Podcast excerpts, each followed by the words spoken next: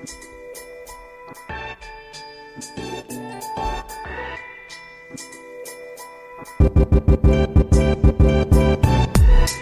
Hallihallo und herzlich willkommen zu Unboxing Agile. Deinem Podcast für besseres Arbeiten und zwar zu Folge 101. Mein Name ist David Hilmer und in diesem Podcast spreche ich mit sehr, sehr interessanten Gästen über agiles Arbeiten und die neue Arbeitswelt. Und heute tue ich das mit Sebastian Klein. Und darauf freue ich mich schon ziemlich lange. Wir hatten auch schon mal Kontakt, da hattest du abgesagt zwischendrin, dann war ich hartnäckig und habe dir nochmal geschrieben. Und jetzt sitzen wir tatsächlich hier ähm, Sebastian ist Co-Founder von Produkten, die ich und wahrscheinlich auch viele von euch regelmäßig nutzen. Angefangen als Consultant hat Sebastian zum Beispiel Blinkist, die App, mit der ihr in kurzer Zeit sehr, sehr viel lernt, mitentwickelt. Äh, ihr kennt Blinkist aus diesem Podcast, denn die App war lange Werbepartner. Damit hat Sebastian aber wahrscheinlich nicht allzu viel zu tun gehabt, denn er hat inzwischen vieles anderes gemacht. Zum Beispiel neue Narrative mitgegründet. Wenn ihr euch für diese neue Arbeitswelt interessiert, dann kennt ihr sehr wahrscheinlich dieses Magazin, über das wir auch heute im Schwerpunkt sprechen werden. Jetzt aber erstmal herzlich willkommen, Sebastian. Vielen Dank, freut mich hier zu sein. Ja, die erste Frage, die, die dich erwartet und auch alle anderen Gäste ist, ähm, was bedeutet denn eigentlich agiles Arbeiten für dich? Na, das ist eine, gar nicht so eine einfache Frage, wie du wahrscheinlich weißt, deswegen stellst du sie. Ähm, für mich bedeutet agiles Arbeiten vor allem dieses Wegkommen von dem alten, starren, hierarchischen hin zu irgendwas, was mehr mit den Bedürfnissen von Menschen zu tun hat. Genau, und ich glaube, ab da wird es dann kompliziert und sehr individuell, was man darunter versteht. Okay. Ähm, und sag mal, ich würde ganz gerne mit ähm, dem Anfang anfangen, nämlich deinem ähm, deiner Karriere als Consultant bei der Boston Consulting Group habe ich auf LinkedIn gesehen. Wie wird man denn vom Consultant eigentlich zu so einem erfolgreichen Gründer und Unternehmer?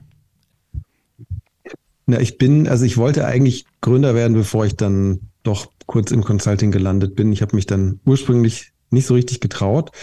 Äh, ich hatte nämlich Psychologie studiert und hatte das Gefühl, ich habe eigentlich keine Ahnung, wie man ein Unternehmen gründet und das stimmte auch. Und ich dachte dann irgendwie äh, in der Beraterwelt, das ist so eine Art Praxis-MBA. Genau, ich war dann wirklich kurz bei, bei BCG, so 15 Monate waren es genau. Ähm, ja, ich habe da viel gelernt, aber es war, hat nicht diesem, dem entsprochen, was ich vorhin meinte, mit agilem, menschenzentriertem Arbeiten. Mhm. Und deswegen bin ich dann wieder zurück auf die Idee verfallen, doch zu gründen. Und das war aber auch dann, also bevor, bevor dann Blinkist wirklich losging, auch erstmal eine Zeit lang noch so ein bisschen erfolglos und orientierungslos. Und 2012 ging es dann richtig ernsthaft mit Blinkist los, genau. Und du sagst erstmal erfolglos. Ich habe gehört, dass es in den USA so ist, dass man irgendwie, wenn man nicht ein, zwei Mal erfolglos gegründet hat, dass man als Gründer überhaupt nicht ernst genommen wird. Denkst du da genauso drüber? Oder wie, wie schwer ähm, ist es dir gefallen, dann auch das eine oder andere, die eine oder andere Idee, das eine oder andere Startup mal links liegen zu lassen? Es ist mir schwer gefallen. Also ich hab, hatte da echt ähm, auch schwierige Phasen. Ich glaube, und ich, ich, ich glaube, in Deutschland ist das noch nicht so ganz verbreitet und ehrlich gesagt, so in Berlin, dieser Startup-Welt sind die meisten Gründungen, von denen man dann später so hört, weil die größer werden und Investorengeld bekommen, die sind ja so, jemand geht aus der Beratung in so ein fertiges Gründungskonzept, macht einfach eins zu eins irgendwas nach, was woanders schon erfolgreich war. Äh, und die scheitern dann nicht ganz so oft. Also die meisten von den Stories sind dann schon beim ersten Mal, so dass man davon mitbekommt. Genau, bei mir war das, also bei mir, ich habe, glaube ich, bestimmt schon zehn Gründungsversuche hinter mir und einige davon sind überhaupt nicht weit gediehen. Mhm. Okay. Und bei Blinkist sagst du dann, ähm, das war so die erste Gründung, ähm, die dann irgendwie durch die Decke auch ging? Genau, durch die Decke ging es aber auch äh, erstmal nicht so schnell. Also ich hatte schon, ich hatte tatsächlich in der Studienzeit auch schon angefangen mit dem Thema Buchzusammenfassungen zu experimentieren, weil mich das immer schon selber äh, beschäftigt hat. Ich hatte von diesen, gerade diese populären Sachbücher und Businessbücher hatte ich immer so zehn un, halbgelesene, angelesene, mhm. ungelesene zu Hause rumliegen und dachte so, ich interessiere mich für alle, aber habe nicht für alle irgendwie zehn Stunden oder 20 Zeit. Ähm, deswegen hatte ich da wirklich auch 2009 schon angefangen, per E-Mail so ein paar Zusammenfassungen zu verschicken.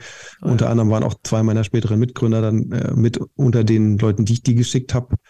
Und wir hatten dann aber also wirklich erst so Anfang 2012 daraus wirklich ein Konzept gemacht, wo wir gesagt haben, da trauen wir uns jetzt auch mal bei Investoren anzusprechen und mhm. glauben daran, dass das auch ein Business werden könnte. Ja, und dann aber die ersten Jahre ab 2012 waren auch jetzt kein, also so richtig erfolgreich wurde Blinkist eigentlich erst, nachdem ich ehrlich gesagt auch schon operativ wieder raus war. Mhm. Das war dann nämlich auch ähm, vier Jahre später.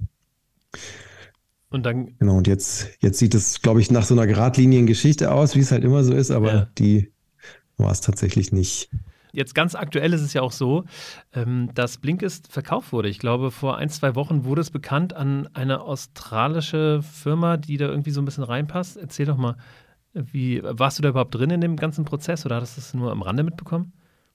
Also ich habe es am Rande mitbekommen. Klar, das betrifft natürlich alle, die jetzt noch Eigentümer von Blinkist waren. Jetzt sind wir es ja nicht mehr. Genau, und das war auch, also war jetzt auch, glaube ich, unerwartet in dieser Phase, wo nicht so wirklich viel äh, Geld da ist und nicht so viele Firmen gekauft werden, hat das aber geklappt.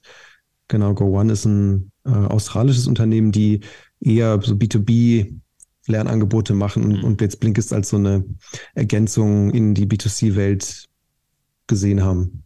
Mhm. Ja, und der Prozess lief jetzt natürlich schon lange im Hintergrund. Das war jetzt nicht irgendwie eine Sache, die in ein, zwei Monaten durch war, sondern das hat so, ich glaube, letztes Jahr im Herbst habe ich den ersten Anruf bekommen, der mich dann darauf vorbereitet hat.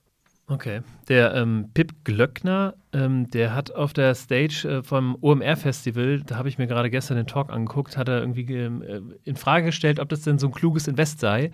Denn AI kann Bücher in Kürze selber zusammenfassen und dazu braucht es sowas wie Blinkes gar nicht mehr.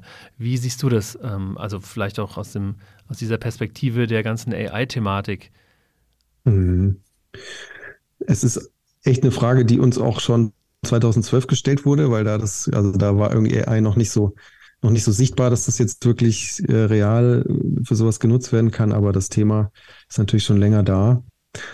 Und also unsere Antwort war eigentlich immer, und ich glaube, die gilt auch noch, dass so dieses, dieses schöpferische, kreative Content so machen, dass Leute den auch gerne konsumieren wollen, dass das, also ich würde behaupten, man kann jetzt AI dafür nutzen, das zu unterstützen, aber mhm. Und natürlich, wenn du jetzt sagst, ich will einfach schnell wissen, was in so einem Buch drin steht, dann geht das sicherlich auch mit einem AI-Prompt. Du kannst aber bei vielen Büchern auch über Wikipedia rauskriegen, weil die auch oft Artikel haben. Mhm.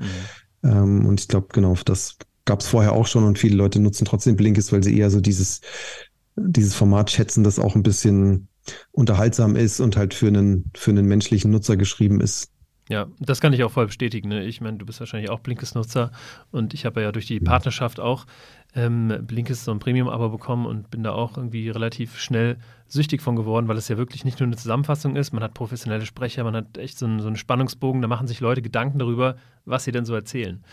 Aber mhm. genug von Blinkist. Ich bin jetzt auch kein Werbepartner mehr, von daher genug der Werbung. Ähm, aber eine Sache möchte ich tatsächlich nochmal ähm, wo wir gerade über diesen Exit sprechen, nochmal beleuchten. Nämlich du hast ja noch Anteile gehabt offensichtlich und hast auch sehr viele Nachrichten wohl bekommen von Menschen, die dir ähm, äh, ja, Ratschläge dafür gegeben haben, was du denn jetzt mit dem vielen Geld machen kannst. Und mhm. du ähm, hast dann ähm, ja, für dich entschieden, ähm, dass du den Großteil deines Geldes abgibst und naja, äh, deinen Gewinn für gemeinnützige Zwecke widmest. 90 Prozent steht im LinkedIn-Post. Wie kommst du zu der Entscheidung und also erstmal, wow, das ist äh, echt krass. Man hört das ab und zu mal wieder, auch vom äh, hier Lawrence Leuschner von Tier. Aber wie kommt man da drauf? Ist es ein Trend, der gerade vielleicht auch in Berlin äh, so ist oder, oder was, was steckt dahinter? Also ich würde mich freuen, wenn in zwei Jahren wir sagen können, es ist jetzt ein Trend geworden. Ich glaube, gerade sind es eher noch so Einzelfälle. Ähm, genau, ich glaube, meistens ist es eher so, dass Leute dann sagen, ich plane irgendwann mal, wenn ich sehr alt bin oder so, oder wenn ich sterbe, dann was wieder zurückzugeben. Oder aber ich gebe jetzt irgendwie ein Prozent oder drei Prozent zurück.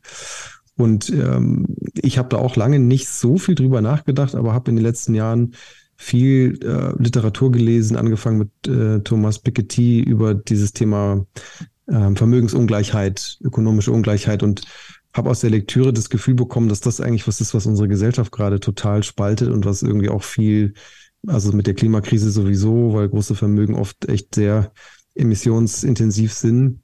Aber ich bin persönlich auch überzeugt, dass so Phänomene wie AfD-Wähler, dass das auch damit zu tun hat, dass Leute sich ungerecht und abgehängt fühlen in so einer, in so einer, in so einer Gesellschaft.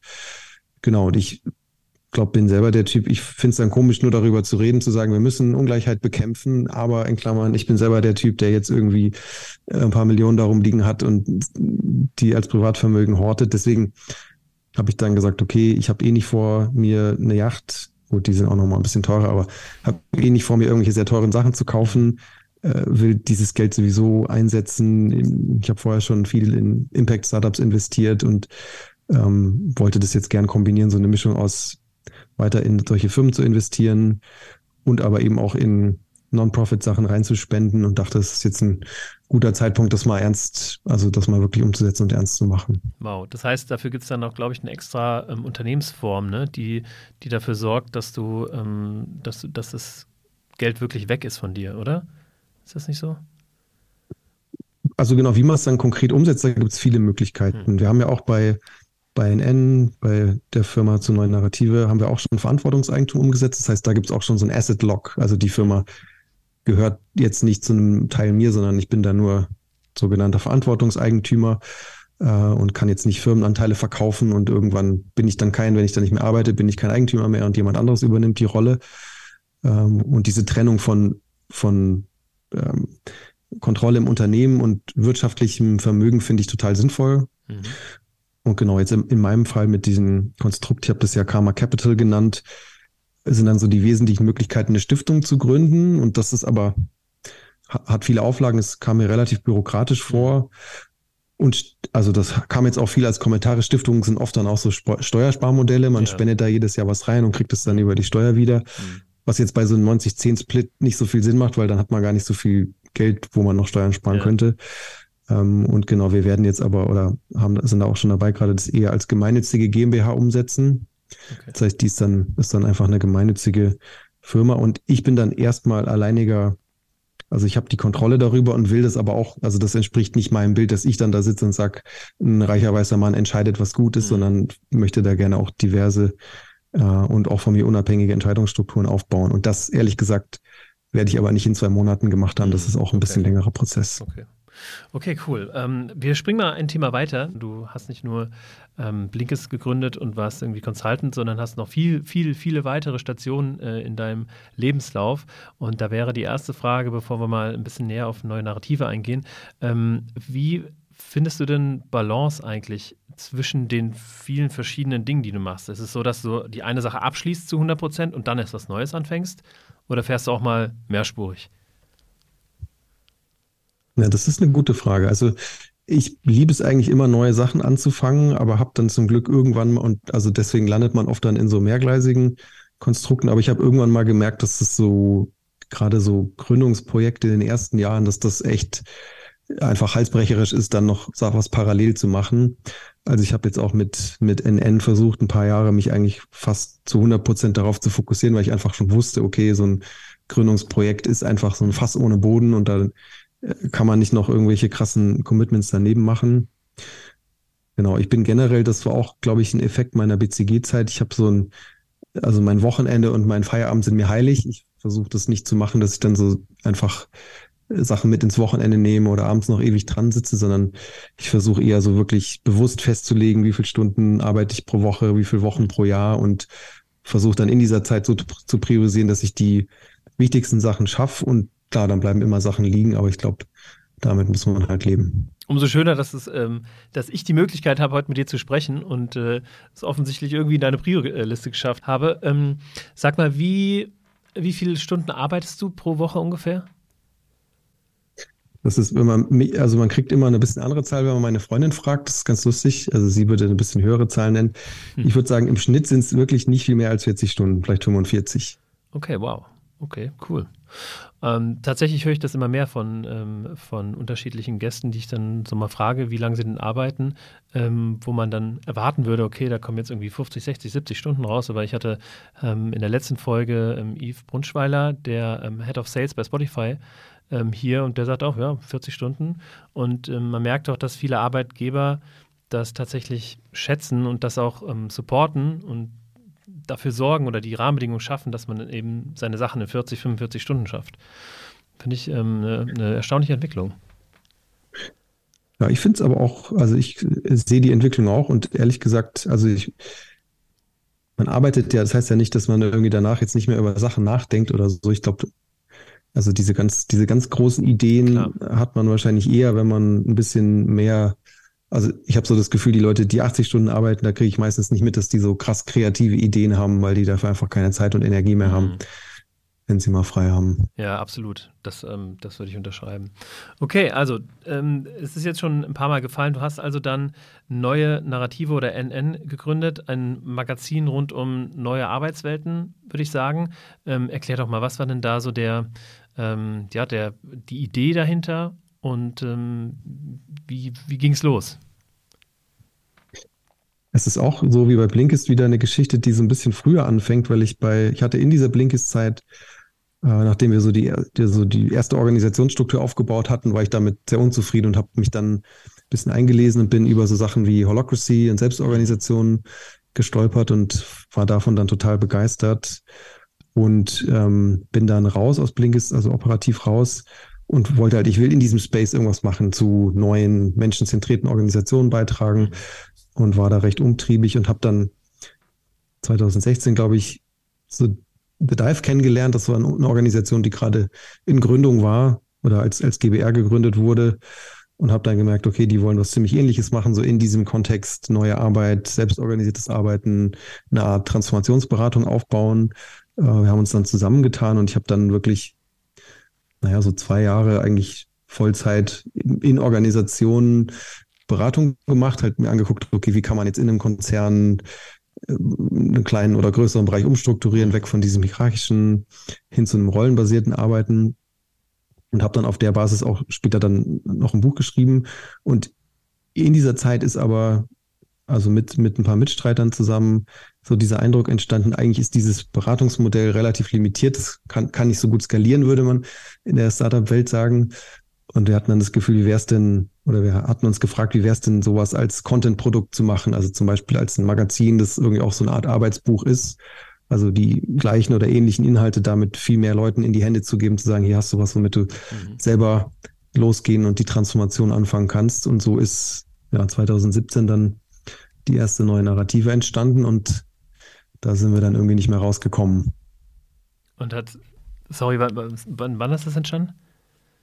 Wir haben ähm, Ende, also Weihnachten 2017 kam das erste Magazin raus. Genau. Und das war aber auch, weil du vorhin gefragt hast, so eine Phase, wo ich dann parallel an Projekten gearbeitet habe. Da weiß ich noch, dass ich sehr, sehr urlaubsbedürftig in die Weihnachtsferien gegangen bin. Und sag mal, ähm, du hast ja auch davon gesprochen, dass du irgendwie ähm, bestimmte Organisationsformen dann kennengelernt hattest und die dann aber nicht ähm, übertragen wolltest, so hatte ich dich verstanden. Welche Frameworks oder Arbeitsmethoden, Arbeitsmodelle, die man so kennt, habt ihr dann vielleicht bei Blinkist eingeführt oder danach gearbeitet, die du gar nicht mit übernommen hast zu neuen Narrative? Ja, wir hatten Blinkist ursprünglich, glaube ich, einfach gebaut wie eine Firma, wie sie sich vier Typen ausdenken, die keine Ahnung haben, wie man eine Organisation baut, wie man Menschen führt, wie man irgendwie kluge Entscheidungsprozesse baut. Also so wirklich sehr silomäßig und hierarchisch und ohne, ohne viel Brainpower in so viel, also da war jetzt nicht so viel da, was man hätte mitnehmen oder nicht mitnehmen können. Und wir haben dann aber bei Blinkist ähm, nach ein paar Jahren so eine, so eine Art selbst, selbstgebautes Mini-Holocracy eingeführt, also rollenbasiertes Arbeiten. Mhm. Und das ist, also das hat Blinkist sich auch noch eine, eine, oder teilweise bis heute bewahrt. Es ist nie jetzt so eine richtige Holacracy draus geworden, aber ja, so diese Richtung. Und ich glaube auch, was Blinkist auch beibehalten hat, was ich auch immer noch nutze, ist so dieses Getting Things Done mäßig projektbasierte mhm. Arbeiten, was finde ich sehr gut über viele Leute funktioniert. Und ähm, in, bei Neue Narrative würdest du sagen, ihr arbeitet jetzt zu 100 Prozent ähm, holokratisch? Ja, ich bin mir nicht so sicher, ob es eine Firma gibt, die 100 Prozent holokratisch arbeitet. Ich glaube, das ist äh, relativ schwierig, aber wir haben uns alles das rausgepickt, was wir irgendwie sinnvoll und für uns nutzbar fanden. Mhm. Und aber jetzt nicht, also du musst ja, glaube ich, wirklich, um es hundertprozentig zu machen, müsstest du alle Leute jedes Jahr sehr viel schulen und ausbilden, um wirklich diese, diese Regeln perfekt zu beherrschen. Das machen wir nicht. Und was, was würdest du sagen, was jetzt so die, die Grundpfeiler ähm, eurer Arbeitswelt sind oder was, was die Methoden angeht, die ihr macht? Also ist es vielleicht ähm, eher Framework-lastig, dass ihr neben dem holokratischen andere Frameworks noch nutzt oder ist es alles sehr individuell? Und ähm, worauf basiert das alles? Ja, wir versuchen uns überall die Sachen rauszupicken, die uns am meisten helfen. Und generell, glaube ich, versuch, also haben wir von Anfang an versucht, eine Organisation zu bauen, die relativ viel Komplexität handeln kann und haben dafür eben Tools genutzt aus dem Design Thinking Baukasten, aus Holacracy, aus GTD, sehr viel gewaltfreie Kommunikation ähm, und noch so ein paar andere eher Kommunikationsformate. Und was wir sehr viel machen, ist dann, wenn wir merken, dass sich irgendwie, dass sich Sachen in Regeln und Prozesse übersetzen lassen, dann kommen wir immer an und bauen so Boards und Prozesse, die dann, die wir in regelmäßigen Retros weiterentwickeln, die dann auch echt so richtige Monster werden mit der Zeit. Also unser unser Magazinprozess, den kann man nicht in einer Stunde erklären. Der ist echt ja, ein Riesenviech geworden. Und ich habe mich auch teilweise gefragt, okay, übertreiben wir es ein bisschen mit diesen Regeln und Prozessen, aber mh, hm, ich glaube eigentlich nicht, weil uns das wirklich hilft, relativ viel Komplexität zu handeln, indem wir immer wieder Sachen dann eben vereinfachen, klarer machen, in Regeln übersetzen. Und genau, ich glaube, wenn du jetzt fragen würdest, was ist so das, das wichtigste Element bei uns, würde ich sagen, es sind schon die Rollen, also wie in Holocracy, dass wir einfach sehr klar Rollen definieren, die auch immer wieder anpassen und sagen, da liegt die Verantwortung drin für bestimmte Dinge. Ich weiß, was ich von wem erwarten kann, kann mir das auch anschauen, kann das auch verändern, wenn ich irgendwo, wenn mir was fehlt. Mhm. Okay, und ähm, ist das irgendwie groß visualisiert auf einer, auf einer Wand im Büro oder nutzt ihr viel digitale Tools äh, wahrscheinlich? Ähm, wie, wie, wie stellt ihr sicher, dass da auch alle Zugriff drauf haben und das alle auch verstehen irgendwie auf einen Blick? Also wir arbeiten mit Notion, mhm. da haben wir alles drin und haben auch unsere Rollen sind jetzt nicht so hübsch wie in Hola Spirit oder so dargestellt, sondern es ist einfach ein riesiges Board, wo man dann halt in den Spalten jeweils, also ein Kreis ist eine Spalte. Äh, das könnte ein bisschen schöner sein, aber also hat sich noch niemand beschwert. Und gleichzeitig muss man sagen, klar, wenn jetzt jemand neu dazukommt, ist das Onboarding, dass man dann wirklich alles verstanden und gesehen hat, schon aufwendig. Und das, aber muss man auch nicht alles auf einmal wissen. Wir haben dann so ein längeres mhm. Selbst-Onboarding mit ein paar Kursen, die man noch mitmacht. Wie viele Leute seid ihr jetzt bei Neue Narrative? Wir waren vor kurzem zum ersten Mal 30 Köpfe und sind oh. jetzt wieder ein kleines bisschen kleiner, 28 oder 27. Okay. Und tatsächlich, also wir sind gerade bei ähm, Hello Agile, sind wir um die 21 und wir merken auch, dass das Thema Onboarding uns zum ersten Mal auf die Füße zu fallen droht, weil man natürlich immer mehr erklären muss, immer mehr Strukturen, immer mehr Selbstverständlichkeiten, wo niemand dachte, dass man das irgendwie erklären muss. Ähm, und du hast es auch eben schon angesprochen. Ähm, wie, wie macht ihr das, dass, dass das Onboarding irgendwie schnellstmöglich durchlaufen werden kann? Also was uns wirklich hilft, ist überall immer eine Retro hinten dran zu hängen. Also das ist eh, würde ich sagen, jetzt so neben diesen Rollen war vielleicht das zweitwichtigste Thema. Wir nennen das immer äh, radikalen Inkrementalismus. Also so immer, wenn es geht, irgendwo gucken, was kann noch ein kleines bisschen besser sein. Ah, hier könnte man noch eine kleine Info einfügen, eine Sache noch ein bisschen besser visualisieren und das machst du irgendwie tausendmal und hast dann einen Prozess, den, der so perfekt ist, dass ihn sich keiner äh, mhm. mit noch so viel Arbeit ausdenken könnte. Ähm, genau, und ich finde beim Onboarding ist es aber wirklich herausfordernd, weil natürlich auch jede Person unterschiedlichen Wissensstand hat, unterschiedliche Bedürfnisse. Also das, also muss ich auch ehrlich sagen, fällt uns auch nicht so leicht und wir haben auch als so eine Ergänzung so ein Programm, das wir eigentlich für alle durchlaufen lassen, weil diese Themen alle davon profitieren. Also sowas wie Arbeiten mit Rollen, Arbeiten mit GTD. Man wird immer besser, je öfter man sich damit beschäftigt. Und du kennst es wahrscheinlich auch. Die Frage ist dann immer so, wie viel Zeit wollen wir uns dafür nehmen? Weil ich kann natürlich auch 40 mhm. Stunden die Woche in diesen Sachen besser werden, aber dann habe ich keine Arbeitsergebnisse mehr. Und die Frage ist dann so, wie, was ist das richtige Maß? Ja, genau, das wäre tatsächlich auch meine, meine nächste Frage. Ähm, bei uns, wir machen das so inzwischen, dass wir montags, äh, vormittags uns Zeit für uns nehmen, um komplett die Woche durchzuplanen, sodass wir dann möglichst autark den Rest der Woche arbeiten können. Habt ihr irgendwie so, so eine Art ähm, ja, Wochenzyklus, Wochenrhythmus oder irgendwelche Dinge, wo ihr sagt, okay, das ist sehr elementar in unserem ganzen Konstrukt, damit es funktioniert? Also wir haben eigentlich zu allen Themen immer so wöchentliche Syncs, die auch mhm. recht stark an das Tactical von, also Tactical Meeting von Holocracy angelehnt sind. Damit starten wir eigentlich immer. Und was, also fällt mir jetzt gerade nicht ein, wo wir das vielleicht dann noch auf einen anderen Zyklus umstellen würden, aber ja, es gibt so zu, zu jedem Thema und für jeden Kreis eigentlich so einen wöchentlichen Sync, wo alle zusammenkommen, wir auf die Projekte gucken, Spannungen bearbeiten. Äh, und was wir dann jetzt zum Beispiel im Magazinprozess machen, da ist es ein bisschen anders. Da haben wir halt wirklich quasi zwölf Sprintwochen definiert, wo wir sagen, in jeder Woche gibt es andere ähm, Sachen, die fertig werden sollen. Wir gucken immer dann Anfang der Woche drauf, was, wo wollen wir nächste Woche stehen, was muss dafür getan werden, gehen einmal durch alle tausend Tickets durch und wissen dann so grob, was gemacht werden muss, ja. Okay, das heißt, ihr habt dann immer drei Monate Zeit sozusagen. Äh, ist es dann zufällig, dass es auch, ich meine, OKR funktioniert ja auch im Drei-Monats-Prozess. Arbeitet ihr dann mit OKRs oder ist es eher durch, die, durch das Magazin vorgegeben?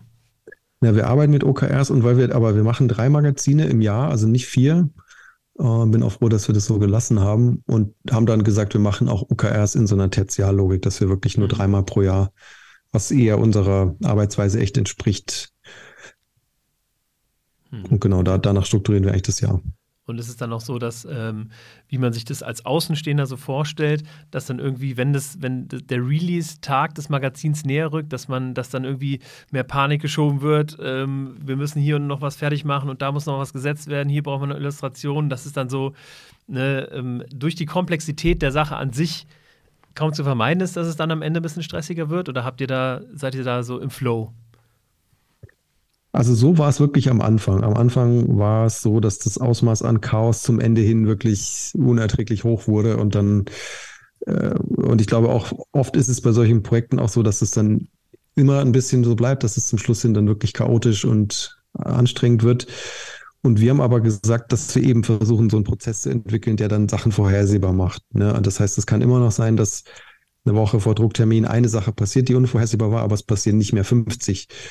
Und weil wir halt wissen, okay, also vielleicht um ein Beispiel zu nennen, mm, wir haben versuchen jetzt relativ streng zu sein, dass wir Sachen dann Tickets, die noch nicht ihre, die das Deliverable erreicht haben in der Phase, dann auch wirklich rausschmeißen und sagen, wir gucken uns das beim nächsten Heft wieder an, aber wir machen es jetzt nicht, wir machen diesen Artikel nicht, nehmen den nicht weiter, weil wir einfach gelernt haben, dass durch solche unfertigen Sachen, die man dann weiterschiebt, das Ausmaß an Stress und Chaos einfach deutlich steigt. Ähm, und davon haben wir halt ganz viele Beispiele, weswegen am Schluss schon so ein paar einzelne Rollen wissen, dass sie dann die letzten ein, zwei Wochen vor, äh, bevor das Heft in den Druck geht, jetzt nicht irgendwie eine 30-Stunden-Woche haben. Aber das ist auch vorher schon klar und es gibt jetzt nicht so krasse Überraschungen, weil das ist wirklich das, was es am Anfang sehr viel gab, negative Überraschungen und die mhm. haben wir deutlich besser in den Griff bekommen. Ja, cool. Ich, ähm, ihr schreibt ja sehr viel über sowas wie Purpose, New Work, zeitgemäßes Arbeiten, alles, was so mit diesen Themen verknüpft ist. Ich kann mir vorstellen, dass man da auch immer wieder ähm, so viel Sachen von außen irgendwie aufgreift, dass man dann auch selber im eigenen Unternehmen umsetzen möchte.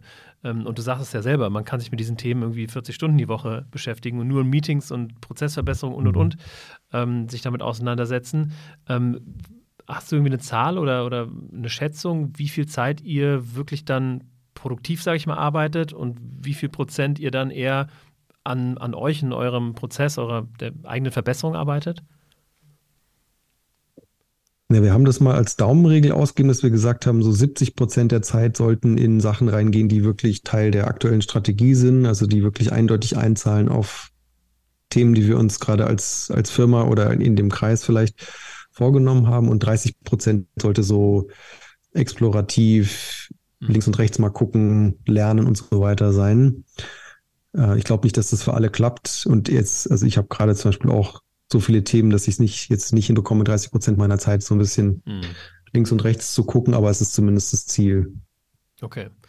Ähm, vielleicht ähm, HR-seitig noch mal eine Frage, nämlich wie schafft man das denn eigentlich, qualitativ hochwertigen Content auf eine Plattform wie neue Narrative zu bekommen. Also auf der einen Seite ne, Talente, die journalistisch sehr stark sind, auf der anderen Seite eine Expertise mit den Themen haben.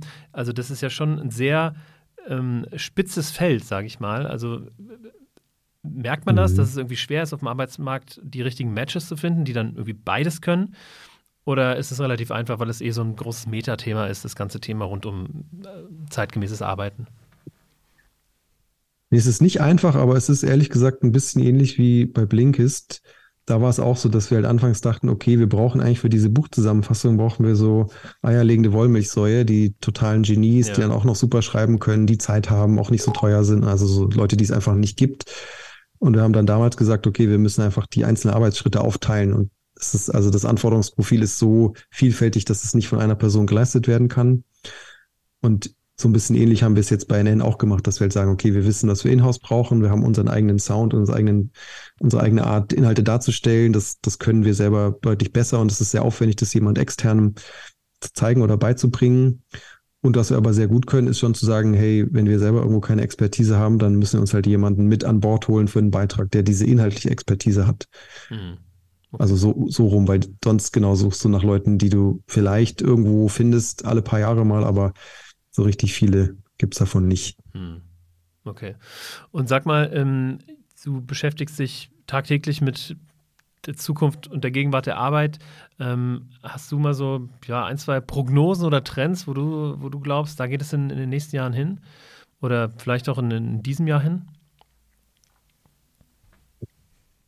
Naja, ein Jahr geht immer so schnell rum, dass am Ende doch nicht so viel passiert. also ich habe das gefühlt schon, das kriegen ja, glaube ich, alle mit, dass so dieses oh, ein bisschen weniger arbeiten, ein bisschen mehr Zeit für mal was mit den Händen machen, vielleicht auch mal ein bisschen mehr so ziviles Engagement, mehr für die Community machen. Ich habe das Gefühl, dass das so ein großer Need ist. Mhm. Inwieweit sich das umsetzen lässt, hängt natürlich immer ein bisschen auch an den Firmen und auch an den politischen Rahmenbedingungen. Deswegen finde ich es schwer, da eine Prognose abzugeben, aber ich merke auf jeden Fall, dass so dieser Wunsch da ist. Ähm, ja, und sonst, ich es werden so viele Sachen passieren, aber ich kann dir jetzt nicht sagen, was in den nächsten ein, zwei Jahren sich ändern wird. Wie, wie stehst du zu dem Thema ähm, hybrides Arbeiten? Also wird es da irgendwie eine Lösung für geben, dass Menschen ähm, hybrid zusammenarbeiten, gerade auf Workshop, Meeting-Basis, weil wir äh, immer wieder für diese Herausforderung stehen. Wie soll es funktionieren? Ne? Also vielleicht ganz kurz ähm, als Kontext, wir ähm, sind zu, ich würde sagen, 80 Prozent in Wiesbaden am Standort und 20 Prozent sind ähm, dauerhaft remote von überall in Deutschland. Und nun ist die Frage, okay, wie, wie, kriegen wir das denn? Kriegen wir einfach nur mit anständiger Meeting-Technik das hin oder mhm. gehört da noch viel mehr dazu? Also ähm, meine Antwort darauf ist immer entweder 100% remote oder 100% irgendwie vor Ort. Hybrid ist immer schwierig. Ja, es ist ein schwieriges Thema. Also ich bin generell bei dem Remote- und Hybrid-Thema überrascht, dass viele Firmen jetzt doch wieder so sehr zurück zum Büro gehen. Mhm. Und auch da habe ich aber das Gefühl, so der, die Erwartung und der Need auf der Seite der, der Arbeitskräfte ist eigentlich schon eher, hey, wir wollen flexibler sein. Ich möchte auch gern woanders hinziehen können oder mal ein paar Monate ganz woanders sein. Ähm, ja, und ich glaube, der Rest muss sich finden. Also ich war selber bei ein paar Sachen also ich dachte auch dann immer, oh, Hybrid kann nicht funktionieren, hatte dann ein paar Meetings, wo ich dachte, okay, nee, es kann doch funktionieren, so vielleicht, vielleicht liegt es dann doch nur an der Technik und an den Leuten. Und wir hatten auch mit NN tatsächlich schon vor Corona auch experimentiert, weil ich da auch ein paar Monate mal in Asien war und dann hatte Martin, mein einer Mitgründer, halt gesagt, naja, lass uns die Meetings dann so machen, dass sich jeder in einen eigenen Raum setzt, dass jetzt nicht vier Leute im gleichen Raum vorm Rechner sitzen und du bist dann der Einzige, der woanders ist, sondern wir gehen alle in eine Kabine. So, deswegen hatten wir das relativ früh als Regel eingeführt, die ja auch geht, wenn man, am, also wenn vier Leute am gleichen Ort sind, können sie sich ja trotzdem jeder an den Rechner setzen. Ja, genau. Man muss halt, glaube ich, nur ein bisschen ausprobieren und kreativ sein. Hm. Mein Co-Founder, der Fabrice, ist Designer und ähm, der wollte unbedingt eine Frage loswerden, nämlich, was meinst du denn, welchen Wettbewerbsvorteil hat euer Design eigentlich beim Aufbau von neuen Narrative gespielt? Oder welche Rolle hat das, ähm, hat das Design gespielt? Weil äh, großes Lob von Fabrice, der ist mit vielen Sachen sehr kritisch, aber er sagt, neue Narrative, echt ein sehr stimmiges und sehr hochwertiges Design. Also ich kann da nur zustimmen und zwar völlig ohne Eigenlob, weil ich damit nichts zu tun habe. Hm. Und ich, also ich habe auch den Eindruck, dass dass das Magazin, äh, dass das Design wirklich einen Unterschied macht. Äh, ich glaube, dass viele Menschen es nicht explizit sagen können, okay, hier ist das anders als in einem Heft, das ich sonst vielleicht bekomme, aber man merkt es trotzdem und es macht mehr Spaß, mit dem Content zu interagieren. Und was uns wichtig ist, was ich auch immer wieder herausfordernd finde, ist auch so diese, die Schnittstelle hinzubekommen zwischen Text und Grafik, weil oft ist es so, dass die beiden getrennt arbeiten, dann hast du irgendwie einen Text und eine Grafik, die so ein bisschen illustriert, aber nicht so wirklich mit dem Text zusammenhängt. Und das, das versuchen wir eher, also diese Schnittstelle hinzubekommen. Und das, ich sehe das tatsächlich auch nicht so oft bei anderen. Mhm, absolut, ja, cool. Und ähm, sag mal, ihr habt, ähm, oder was hat es grundsätzlich mit Nine Spaces auf sich? Das ist so ein Nebenprojekt, was ihr mit Neue Narrative seit einiger Zeit auf den Weg bringt. Erzähl mal ein bisschen mehr darüber. Ja, wir hatten, also ein wichtiger Teil von unserem Magazin war von Anfang an, dass wir gesagt haben, wir wollen Arbeitsinhalte, also Sachen, du liest das Heft, bist nicht nur inspiriert, sondern sagst, ach cool, hier sind wirklich Tools und Workshop-Anleitungen, mit denen ich morgen hingehen kann und in meinem Team die Meetingstruktur verbessern kann, ein neues Meeting, äh Quatsch, Feedback-Format einführen oder auf einmal mit Rollen zu arbeiten. Das hatten wir von Anfang an im Magazin und wir haben dann oft das Feedback bekommen, oh, wenn ihr das uns digital zur Verfügung stellt, dass wir da auch vielleicht noch ein paar Miro-Boards und Notion-Vorlagen für haben oder eine Präsentation mal, um was äh, weiterzugeben, dann wäre das ein riesen Mehrwert und wir haben deswegen also wirklich basierend auf diesem NutzerInnen-Feedback äh, jetzt vor anderthalb Jahren angefangen, das als Digitalprodukt noch neben NN zu stellen, neben das Magazin.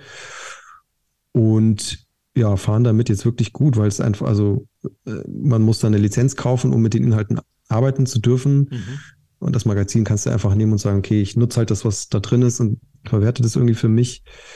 Ähm, und das ist ehrlich gesagt natürlich auch aus Business-Sicht attraktiver, jetzt einfach eine Lizenz von einem Digitalprodukt zu verkaufen, bleibt am Ende deutlich mehr übrig, als ein Magazin zu drucken und das irgendwo hinzuschicken. Mhm. Ähm, genau, und auf dieser Plattform findest du jetzt gerade genau, was ich eben gesagt habe, diese ganzen Tools, also eine Anleitung, wie kann ich meine Meetings verbessern, wie kann ich meine selbst, meine persönliche Selbstorganisation verbessern, wie, wie führen wir GFK ein, solche Sachen. Mhm tatsächlich finde ich auch die, ähm, gerade diese ganzen Tools, die ihr immer wieder mitbringt, die man dann auch direkt in die Praxis übersetzen kann, finde ich unheimlich wertvoll. Und da lasse ich mich auch immer gerne von eurem Newsletter inspirieren. Also den finde ich auch sehr, sehr wertvoll. Man merkt, dass da richtig viel ähm, Mühe drin steckt. Also alle Hörerinnen und Hörer, ähm, wenn ihr neue Narrative noch nicht abonniert haben solltet und das auch nicht machen wollt, was ich überhaupt nicht verstehe, dann äh, abonniert aber zumindest mal den Newsletter, weil da ähm, gibt es dann auch immer wieder so coole kleine Tools, die man halt, die einem wirklich im Arbeitsalltag weiterhelfen. Ähm, vielleicht nochmal die Frage, wo es denn eigentlich mit neuen Narrative hingeht. Wie geht's weiter? Das ist eine sehr gute Frage, die wir uns natürlich auch stellen. Das glaube ich. Also wir sind äh, das sind ja auch viele Fragen, die da drin stecken. Ähm, also wir sind einmal jetzt gerade ja eine Firma mit zwei Produkten, die wir parallel machen und hatten immer schon das Problem, dass wir eigentlich immer zu viele neue Ideen hatten. Also wir wollten nach dem ersten Magazin schon direkt das zweite Produkt anfangen, was natürlich Quatsch ist. Äh, und haben aber jetzt immer noch so einen riesen Backlog an Produkten, die wir gerne irgendwann mal machen würden. Und die Frage wird dann sein, okay, wie viel davon machen wir denn wirklich selber, ohne uns total zu verzetteln? Und auch die Frage, wie groß wollen wir eigentlich sein, ne? weil mhm. natürlich eine Organisation mit 20, 30 und vielleicht irgendwann mal 50 Leuten ist natürlich jeweils was ganz anderes. Und wir sind da selber noch nicht so, noch nicht so sicher, ob wir wirklich so viel größer werden wollen. Mhm. Und generell, glaube ich, ist klar, ist klar, dass wir uns in diese Reihe von den sogenannten Zebra-Startups eher einreihen, also die jetzt nicht anstreben, irgendwie 100 Millionen Euro Umsatz zu machen, sondern vielleicht auch mit fünf schon zufrieden sind, wenn, wenn genug Profit übrig bleibt. Und wir haben aber auch so ein paar andere Themen, die uns wichtig sind. Wir haben dieses ganze Thema regeneratives Wirtschaften. Also wie können wir als Organisation zu eher zu Heilung beitragen, als Ressourcen aufzubrauchen, haben wir seit letztem Jahr sehr auf die Fahnen geschrieben und denken da über so Projekte nach, wenn uns irgendwann mal, wenn wir das Geld dafür haben, so einen eigenen Ort zu haben, so eine NN-Farm oder so, wo wir dann vielleicht auch mal selber mit den Händen irgendwie Gemüse anbauen können oder, oder vielleicht auch nicht selber und einfach nur äh, die Profite nutzen, um was, was aufzubauen, was, was wieder Emissionen bindet. Also das sieht schon viele, viele Gedanken, was genau dann in ein paar Jahren umgesetzt ist, ähm, wird sich zeigen. Okay, okay, verstehe. Habt ihr da, da auch ein Framework für oder ist es einfach nur die Vision, die ihr irgendwie habt? Ähm, oder ähm, Purpose und was da irgendwie im, im Leitbild noch alles zusammen ähm, miteinander spielt? Oder gibt es da auch irgendwie ein bestimmtes Framework, was ihr nutzt, um eure Ziele dann festzuhalten? Ja, wir haben, also wir haben auf Nine Spaces ein Framework, das man, glaube ich, auch so im Netz findet, die Clarity Canvas, wo wir einmal so ein bisschen angelehnt an Getting Things Done abgetragen haben, was sind so die verschiedenen Horizonte, so dieser ganz ferne Blick, der Purpose und dann die Vision und Ziele, Projekte und so weiter. Und was wir als Organisation machen, was ich auch für mich mache, ist halt immer wieder diese unterschiedlichen Level einzunehmen. Also wir machen zum Beispiel ich sag mal jetzt so einmal im Jahr gucken wir irgendwie ein paar Jahre in die Vergangenheit und ein paar Jahre in die Zukunft und fragen uns, was haben wir jetzt gelernt, wo wir in ein paar Jahren stehen werden. Das ist ja immer was anderes. Dieses Jahr ein bisschen anders als letztes Jahr. Genau, und das macht, glaube ich, nicht so viel Sinn, sich das jede Woche zu fragen, aber so ab und zu mal als Team da reinzugehen, zu sagen, wo sehen wir uns eigentlich in ein paar Jahren? Was hat sich geändert in der Welt? Und was, was macht das für uns? Genau. Und natürlich gucken wir dann regelmäßig in Jahresziele, regelmäßig in OKRs und natürlich sehr regelmäßig in unsere Projekte und nächsten Schritte. Mhm. Okay, cool. Hast du schon was von der Vivid Vision gehört? Nee, aber das schreibe ich mir gleich mal auf. Das ist ganz, ganz cool. Vielleicht auch für die Hörerinnen und Hörer interessant. Ähm, das nutzen wir es gibt auch Buch dazu. Und im Grunde geht es darum, im Gegensatz zu so einer normalen Vision, die ja meistens so Einsatz fürs Marketing ist, ne, wo man dann alles oder nichts interpretieren kann, geht es darum, dass man sich die Welt vorstellt, wie sie in drei Jahren aussieht, ähm, aus Business bezogen. Und man schaut sich dann die Säulen aus, die man für sich als Business eben als besonders tragfähig oder besonders wichtig ähm, identifiziert. Also bei uns sind das, keine Ahnung, HR, äh, Where We Work, äh, Kultur, ähm, Nachhaltigkeit, sowas alles. Und dann schreibt man ähm, zu, jedem, zu jeder dieser Säule ein Bild, möglichst detailliert, wie eben das in drei Jahren aussehen soll. Und das ähm, unterstützt eben alle dabei, sich die, das alles so bildlich wie möglich vorzustellen. Und dann ähm, gehen wir tatsächlich hin in den OKRs, schauen wir uns an, okay, was machen wir eigentlich in den nächsten drei Monaten, was genau auf dieses Bild, auf die verschiedenen Säulen einzahlt. Und immer wenn wir mhm. da irgendeinen Ersatz, äh, einen Satz davon ähm, erfüllt haben, nehmen wir einen grünen ähm, Marker und markieren das entsprechend und haben das so sozusagen erfüllt. Und das ist ähm, wirklich hilft uns wahnsinnig dabei, irgendwie den Fokus zu behalten und ähm, ist auch eine, eine super, ja, ähm, eine Stufe über OKR sozusagen, ne? Dass wir, mhm. dass wir uns da einmal alle drei Jahre im besten Fall Gedanken drüber machen und dann einfach Fokus, Gas geben können. Also schau dir das gerne mal an. Da gibt es auch, wie gesagt, ein Buch zu. Kann ich auch mal in die Show packen. Apropos, apropos Buch, vielleicht noch zum Abschluss. Drei Büchertipps von dir. Du hast bestimmt schon tausend zusammengefasst, damals mit Blinkist und beschäftigst dich jetzt auch sehr viel ähm, rund um das Thema ähm, ja, neues Arbeiten, zeitgemäßes Arbeiten. Was würdest du den Hörerinnen und Hörern denn für Büchertipps geben? Ja, das hängt ein bisschen davon ab, wofür sie sich interessieren. Ich muss, muss natürlich vielleicht erwähnen, dass dass das Buch, das ich mitgeschrieben habe, der Loop Approach, gerade in der zweiten Auflage erschienen ist, was, glaube ich, so eine ganz gute, ganz guter Einstieg auch ist, um das Thema Selbstorganisation und so Transformation. Vielleicht dann noch ganz kurz äh, ein Teaser dazu, oder was heißt ein Teaser, ne? Also die lieben Hörerinnen und Hörer, die das gerade hören, hört nochmal zwei Folgen zurück. Folge 99, da sprechen wir nämlich äh, mit einem deiner Co-Autoren über den Loop Approach und wie der eingesetzt wird. Dann brauche ich hier ja nicht, nicht weiter Werbung zu machen. Das ist gut. Neben dem Loop Approach? Äh, genau, ich, also wenn wir jetzt uns nicht nur auf so New Work Bücher beschränken, ich kann wirklich allen nur ans Herz legen, schon auch, ich sag mal so, Thomas Piketty, der sich mit Ungleichheit beschäftigt hat, sehr dicke Bücher geschrieben, aber es gibt jetzt auch ein bisschen dünneres, das heißt, glaube ich, Geschichte der Ungleichheit. Mhm. Das kann ich sehr empfehlen. Und weil wir vorhin drüber gesprochen haben, so was wird sich denn generell verändern? Ähm, ich fand tatsächlich Ulrike Herrmann das Ende des Kapitalismus, auch wenn das so ein bisschen, also ich würde es nicht zu ernst nehmen, aber ich finde es, also ich weiß nicht, ob ihr Szenario wirklich so eintreten wird, aber ich finde es als Inspiration zur Frage, wie kann sich eigentlich unsere Wirtschaft weiterentwickeln, finde ich es doch ganz inspirierend. Cool. Vielen Dank. Dann würde ich sagen, ähm, wie können die Hörerinnen und Hörer mit dir in Kontakt treten? Per LinkedIn am besten? Gerne per LinkedIn. Natürlich auch sehr gern einfach den Newsletter, Newsletter von Neues Arbeiten abonnieren. Wer mir da antwortet, kriegt auch immer eine Antwort von mir. Genau, das sind so die besten Kanäle. Und ansonsten ähm, lohnt sich tatsächlich auch ein Abo von Neue Narrative, wie gesagt, viermal im Jahr. Und ähm, man merkt richtig, finde ich, dass man, wenn man ein neue Narrative-Abo hat, dass man irgendwie was Gutes tut. Irgendwie fühlt sich das so an, als ob man was Gutes tut. Äh, weil das irgendwie, ähm, ja, das Magazin ja auch nicht die Ambition hat, irgendwie so groß zu werden, dass, dass jeder in Deutschland äh, ähm, das liest irgendwie, sondern äh, man merkt, dass das irgendwie sehr, sehr viel, sehr viel Handwerk da drin steckt, sehr viel, sehr viel Arbeit und sehr viel Herzblut. Also ähm, schaut euch auf jeden Fall mal ähm, neue Narrative an und das Magazin und holt euch ein Abo, oder? Absolut. Wenn ihr nicht eh schon eins habt, wovon wir ja ausgehen, genau. dann macht es jetzt. Super. Also dann dir, Sebastian, vielen, vielen Dank für die Zeit, ähm, für die Danke Einblicke dir. über ähm, dich, deinen Werdegang und neue Narrative. Hat mir wahnsinnig Spaß gemacht. Ähm, ja, alle, die zugehört haben. Ihr könnt nächsten äh, oder in zwei Wochen, oh Gott, oh Gott, man merkt, ich habe mich 15 Minuten, bevor dieser Podcast angefangen hat, erstmals damit beschäftigt, weil ich irgendwie den Termin verdaddelt habe. Aber nichtsdestotrotz, das ist authentisch und wie gesagt, ähm, wir hören uns in zwei Wochen wieder dann mit dem nächsten spannenden Thema. Und ich sage vielen, vielen Dank, lieber Sebastian und bis bald. Ciao, ciao. Danke dir. Ciao.